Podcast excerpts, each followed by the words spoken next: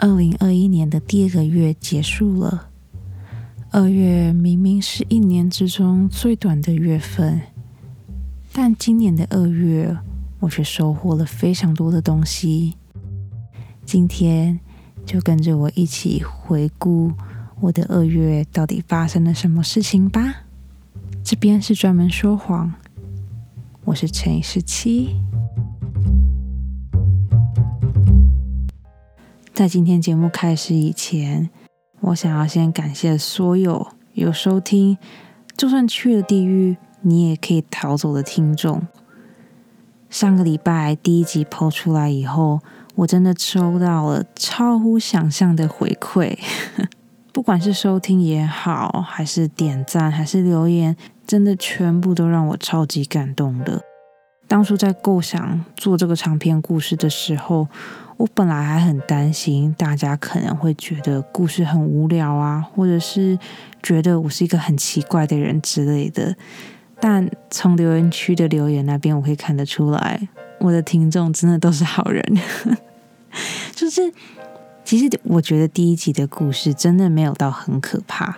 就是我觉得就是一些。很正常，职场上面会发生的事情，但是听众都会在下面留言给我，跟我讲说，就是拍拍你啊，然后觉得你好辛苦哦之类的，我就觉得 哦，好感动哦，大家好，大家都好温暖哦。那在这边，我想要先说，就是跟后面的故事比起来，第一集真的是真的什么都不是，我在后面还会遇到更多更可怕的事情，然后。更多就是让你觉得很心痛，然后让你觉得就是很生气的事情，就是后面还有很多，所以千万不要被第一集的故事吓到。跟后面比起来，第一集真的是就是很正常。如果你还没有机会听，就算去了地狱，你也可以逃走的的第一集的话，名字真的好长哦。嗯。如果你还没有机会听第一集的话，欢迎你先暂时按暂停，然后先去听我上礼拜就算去了地狱，你也可以逃走的第一集。这个是我现在正在连载的长篇故事。故事的大纲是我大学毕业以后，我从美国回去台湾，在一间很大的科技公司里面工作。那个时候也不知道是。长官太勇敢，还是我自己太勇敢？反正，身为一个没有任何科技跟工程背景的人，我却非常非常勇敢的，呃，开始在科技公司当了 PM，就是 Project Manager，就是一个 职场的辛酸血泪史吧。嗯，对，所以如果你已经有听完第一集的话，感谢你们，真的。因为有你们，我才有动力继续写第二集跟第三集的脚本，不对的剧本，诶，是剧本还是脚本啊？反正就是正在写第二集跟第三集的故事大纲就对了。如果你还没有机会听的话，欢迎你去听，然后也欢迎你把你的想法或者是你对这个故事的感觉，呃，留言给我。按照现在故事的走向。就算去了地狱，你也可以逃走。大概会有十二集吧。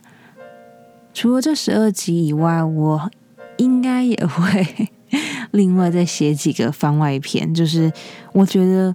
很想要把它加进去，但是却跟我故事的整体有点不太搭嘎的，就是我就把它放在番外篇里面。虽然不知道番外篇到底可以写多少，但我会努力写的。好，反正就是谢谢你们，然后谢谢你们的支持，谢谢你们的收听，我会努力更新的。好了，那我们回到正题吧。二零二一年的二月过去了，我前几天看到行事历的时候，我真的被这一个事实给吓到了，因为我想说，奇怪我。二零二零年，我真的都不知道发生了什么事情，怎么二零二一年的二月一下子就过完了呢？就是有一种很不真实的感觉。但是回想了一下，我的二月其实还蛮精彩丰富的。虽然不可能每一件事情都分享，但是我还是很想要，就是分享一下几件我觉得还蛮重要，也不说重要吧，就是有几件还蛮特别的事情的。首先，在二月发生的第一件大事情，就是我决定要去拔智齿了。这件事情真的是一件非常非常大的事情，因为从我大学的时候吧，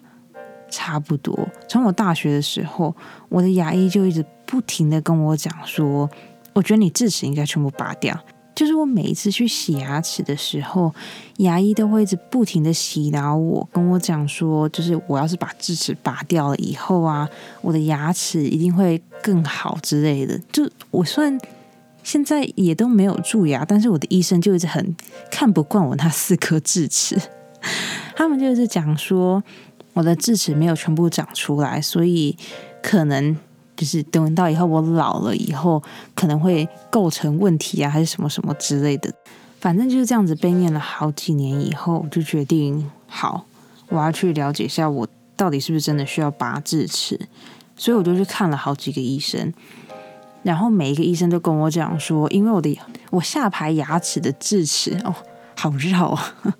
因为我下排牙齿的智齿，嗯，并没有完全的长出来。所以他们就觉得说，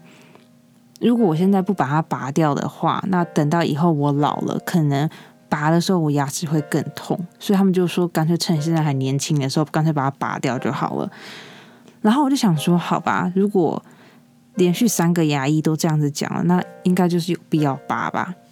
所以那个时候我就跟牙医讲说，好吧，那我就拔下面这两颗好了。然后牙医就跟我讲说，no no no no no，如果你拔了下面两颗的话，你上面两颗也要一起拔，因为当你把下面这两颗拔掉以后，你下面牙齿那边就会有个洞。所以当你上面有牙齿，但下面没有牙齿的时候，你上面的牙齿就会把食物推到你下面这个牙齿的这个洞里面。当这件事情发生了以后，你下面牙齿的这个洞有可能就会发炎，就是可能伤口不会好之类，或是会一直受伤。所以变相的就是，现在的我要把四颗智齿全部拔掉。当初听到这件事情的时候，我整个就是惊呆了。我想说，四颗牙齿一次要拔四颗牙齿也太可怕了吧？但反正，因为所有牙医都是这样子建议的，然后他们也说这个就是一个很正常的手术啊。然后不管我现在是几岁，他们都会建议我这样子做的，就是他们觉得拔这四颗智齿只有好处没有坏处，所以就决定说好吧。然后就是耳根子很软的人就决定好，那这样的话我在下个月的时候就干脆把这四颗智齿全部拔掉了。所以。在二月发生的第一件大事情就是，我决定要去拔智齿了，而且要一次拔四颗。大家有拔过智齿的经验吗？欢迎你们留言给我。我一想到一次拔四颗牙齿，我就觉得好可怕哦。而且，哦，我觉得另外一个更可怕的事情是，在我就是在跟医生聊天的时候，医生就问我说：“我想要全部麻醉，还是就是我想要？”全身麻醉还是局部麻醉就好了。他们说，如果我全身麻醉的话，我就会，可我就会被推上手术台，然后医生数五四三二，我就会完全就是昏过去。然后等到我醒来以后，就是牙齿什么都已经做好了这样子。但是这个比较贵。然后我也可以局部麻醉，局部麻醉就是就只有我脸跟牙齿这边就是会麻醉，但是我其实还是有意识，然后我也可以听到声音这样。看了一下这两个。的价差以后，我其实一开始是想要做局部麻醉的，我就觉得好像你知道吗？都已经是成年人的，听一下电钻跟听一下就是牙齿断掉的声音，应该还好吧？但是我现在又被我身边的朋友警告说，就是拔牙齿的时间要非常的长，而且它虽然说是局部麻醉，但也不代表你是真的完全感觉不到任何东西。所以现在的我很纠结。如果你们有拔过智齿的经验的话，欢迎你们留言给我，告诉我你们是全身麻醉还是局部麻醉呢？然后不要问我价钱的事情，因为是一个很可怕的费用。这个就是我二月发生的第一件大事情，就是我要去拔智齿的。拍手。第二件我想分享的事情就是。如果在台湾的大家应该都知道，前一阵子台湾有一个非常非常大的新闻，就是台湾有一个嗯变性的网红，她突然宣布说她怀孕了这件事情。对这件事情，我有 follow 到。嗯，如果你不知道这件事情，或者是你对这件事情没有很了解的话，故事的大纲就是在台湾有一个变性的女网红，她叫做网妖。网妖一出生的时候其实是一个男生，但是她因为有一颗少女的心，所以她在前几年她决定去泰国做了变性手术，然后变成女生回来这样子。虽然网妖好像本来就是一个网红，但是他会在前阵子突然就是爆炸性的曝光，是因为他在二月中的时候吧，她在她的 IG 上面 po 了一张照片，照片里面是她跟她男朋友，然后跟她拿着一张纸的照片。照片里面，她男朋友从她的背后环抱她，然后网腰的肚子就是有一点点隆起来，然后她手上拿一张照片，是那个嗯小朋友的那个超音波的那个检测，就是小就是所有的孕妇不是都会照那种嘛，就是黑黑白的照片，然后小朋友是躺着的，然后就是小朋友在妈妈肚子里面的照片。网腰就是借由那张照片宣布说她怀孕了，这件事情。引起了非常非常大的风暴，因为就像刚刚讲的，网妖出生的时候是男生，男生是没有子宫的。但如果你要怀孕的话，你是一定要有子宫，你才可以就是让小 baby 在你的肚子里面健康的长大的。所以，当一个人他明明没有子宫，但他却说他怀孕了，就是这一件事情有点加不起来，所以。就因为这样子，就是网络上就大爆炸在讨论这件事情，就很多人问网妖啊，问她男朋友说，网妖怎么会怀孕了呢？然后网妖到底是怎么怀孕的？结果有一天，网妖的男朋友就回复说，哦，他们是花了一大笔钱，然后做一个人体实验，网妖才可以怀孕的。这句话一出来就不行了，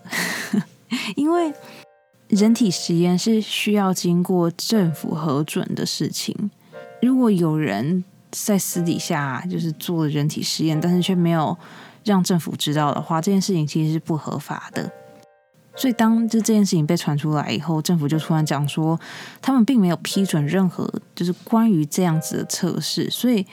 所以简单的来讲，如果网妖真的是因为人体测试而怀孕的话，那帮网妖做这件事情的医生就是。In big trouble，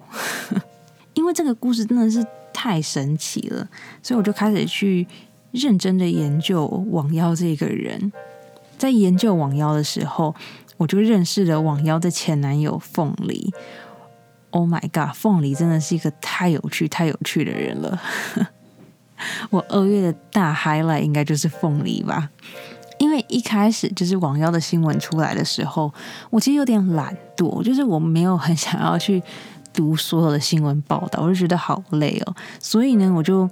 点开了几个台湾的新闻的那个报道，然后其中有一个新闻，就是他就截取了凤梨直播的片段，然后我一听我就觉得说：天哪，这个男的也太可爱了吧！凤梨在直播里面就一直自称自己为叔叔。就是他就会用很多我觉得很有趣的话，然后来讲一件就是我觉得还蛮严肃的事情。但是很多事情经过凤梨的讲解后，觉得说哦，这好像事情没有那么的严重，更没有那么的那个疯狂这样子。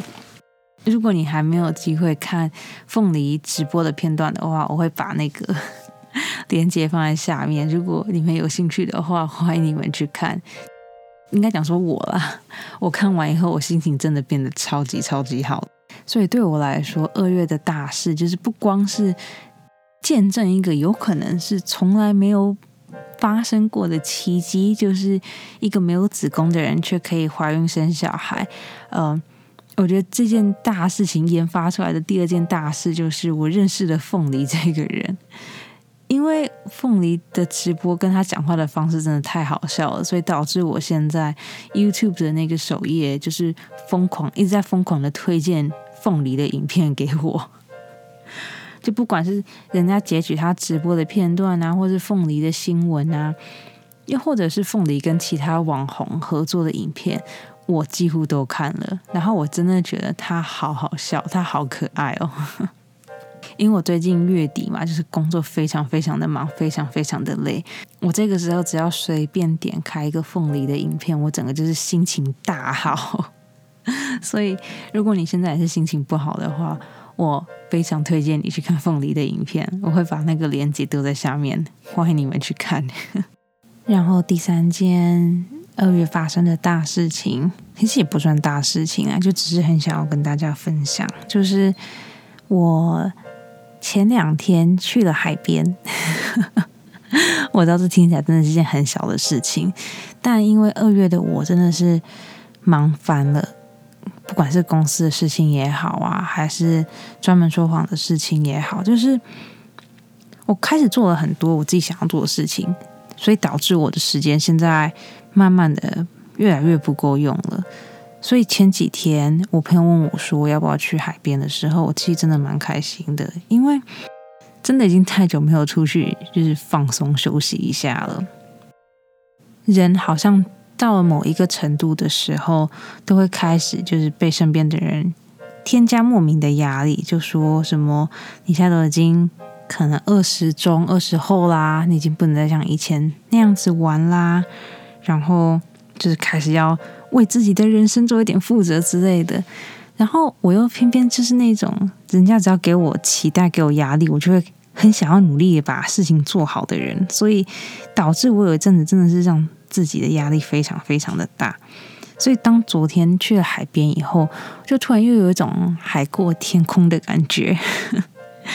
是一种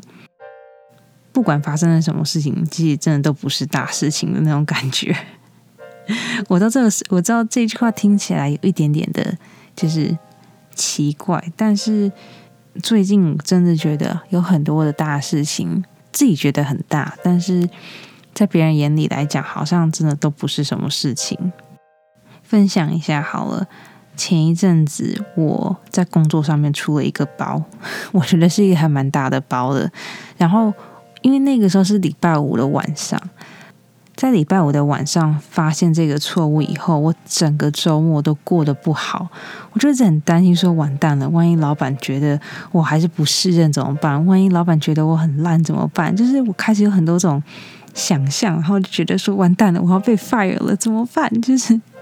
开始为自己的生活感到担心。就是没有想到礼拜一去上班的时候，老板不仅没有责怪我，他还给我就是很多的建议，告诉我说我要怎么样才可以避免这样子的事情发生，然后下一次要怎么样才可以做得更好。发生那件事情的当下，我其实是很感动的，我就觉得说哇，真的是跟对老板的感觉，但不免俗的还是会觉得很愧疚，就觉得说自己怎么那么的不小心啊，自己怎么好像很多事情都做不好。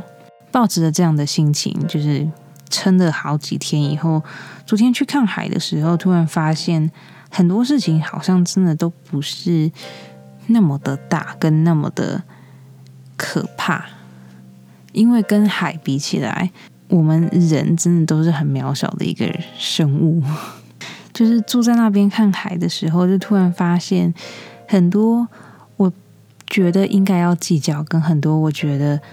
很让我担心，很让我就是睡不好的事情，就突然好像不是那么的严重了。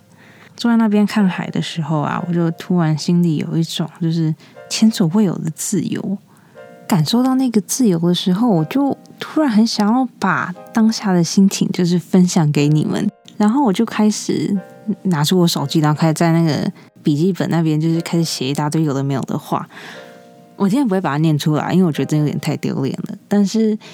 就是突然很想要跟大家分享这样子的心情，就是不管你现在正在经历着什么事情，然后不管你觉得你现在好像遇到了什么样的大麻烦，好像遇到了什么样就是过不去的关卡，就是我希望你们都可以记得，再怎么困难的事情，再怎么麻烦的事情，一定都有一个解决的方法的。如果真的没有的话，那你就诚心诚意的去跟对方道歉、认错，然后再重新开始吧。好了，我其实不知道今天要怎么样结尾，我就只是因为昨天看完海以后，今天突然很想要把昨天看海的那段放在今天节目的最底部，就只是单纯的想要分享我昨天去看海的那个心情而已。对，好啦，那我今天的二月的总结好像就到这边就好了吧？我觉得再这样下去，我好像会讲一些有的没有的事情，那就越来越长，越来越长。就开始会变得很没有重点。你们的二月过得好吗？你们的二月有发生什么大事情想要跟我分享的吗？如果有的话，欢迎你们去我的 IG 或是 FB Professional Liar 点 X 十七去那边留言给我吧。然后，如果你们是在 Mixer Box 上面收听我的节目的话，也欢迎你们在这一集的留言那边留言给我，告诉我你们的想法。我现在都会回，所以如果看到我的回复的话，请你不要太惊讶哦。好啦，那二零二一年的二月就这样子结束了，三月就要开始了。在台湾的大家放完二二八以后，希望你们可以精神饱满的去上班、去上课。然后，如果你不是在台湾，没有机会放二二八的话，那也没关系，因为我跟你们一样。好啦，那反正今天就是这样子。希望我们大家的三月都可以过得顺顺利利的，然后都可以只有好事情发生。就算去了地狱，你也可以逃走的第二集，下个礼拜会上，所以还请大家敬请期待。好啊，那这边是专门说谎，我是陈颖十七，我们下礼拜见喽，晚安。